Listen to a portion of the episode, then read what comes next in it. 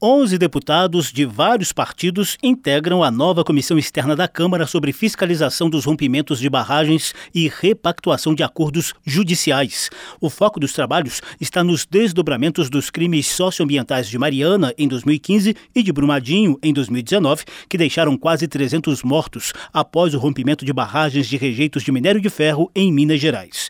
O pedido de recriação do colegiado partiu do deputado Rogério Correia, do PT de Minas Gerais, que foi relator da extinta CPI de Brumadinho e coordenador da comissão externa que atuou até o ano passado na repactuação dos acordos para as reparações sociais, ambientais e econômicas em Mariana. Essa comissão é muito importante porque vai se reiniciar um processo de discussão sobre as responsabilidades e também como repactuar do ponto de vista ambiental e das comunidades que foram atingidas pelo rompimento criminoso das barragens. Essa comissão já tinha funcionado durante o mandato passado, mas agora será fundamental para fazer essas repactuações em nome dos atingidos. A repactuação dos acordos judiciais de Mariana é intermediada pelo Conselho Nacional de Justiça, diante dos sete anos de fracasso da reparação a cargo da Fundação Renova, entidade criada pelas mineradoras Samarco, Vale e BHP Billiton.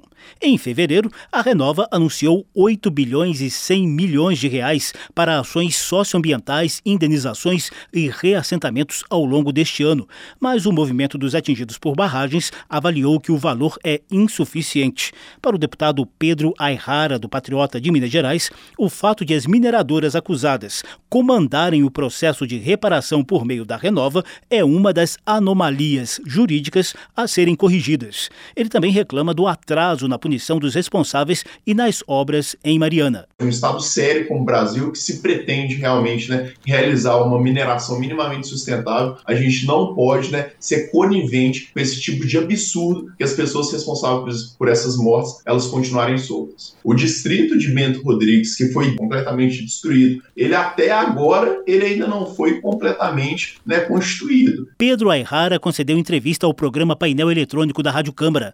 Antes de tomar posse como deputado no início deste mês, Ayrara era porta-voz do Corpo de Bombeiros de Minas Gerais e teve atuação direta no resgate às vítimas dos crimes socioambientais de Mariana e Brumadinho. O deputado afirmou que a comissão externa da Câmara também estará atenta aos reflexos negativos dessas tragédias que continuam ativos na população. É importante a gente citar que no caso de Brumadinho, a gente teve um aumento exponencial em relação à taxa de suicídios as vendas né, dos ansiolíticos nas farmácias de Brumadinho, elas aumentaram em mais de 400%, justamente porque existe né, uma epidemia de adoecimento mental na cidade. A operação de Brumadinho é a operação de busca e salvamento mais longa da história mundial, e acho que tudo isso mostra o respeito que tem com essas famílias. É uma ferida que ela permanece aberta. No Legislativo, a comissão externa pretende articular, junto ao Senado, a aprovação dos projetos de lei que tratam da Política Nacional de Direitos das Populações Atingidas por Barragens e da tipificação de crime de ecocídio. Em 2020, o trabalho conjunto dos parlamentares conseguiu aprovar regras mais rígidas para a segurança de barragens. Da Rádio Câmara de Brasília, José Carlos Oliveira.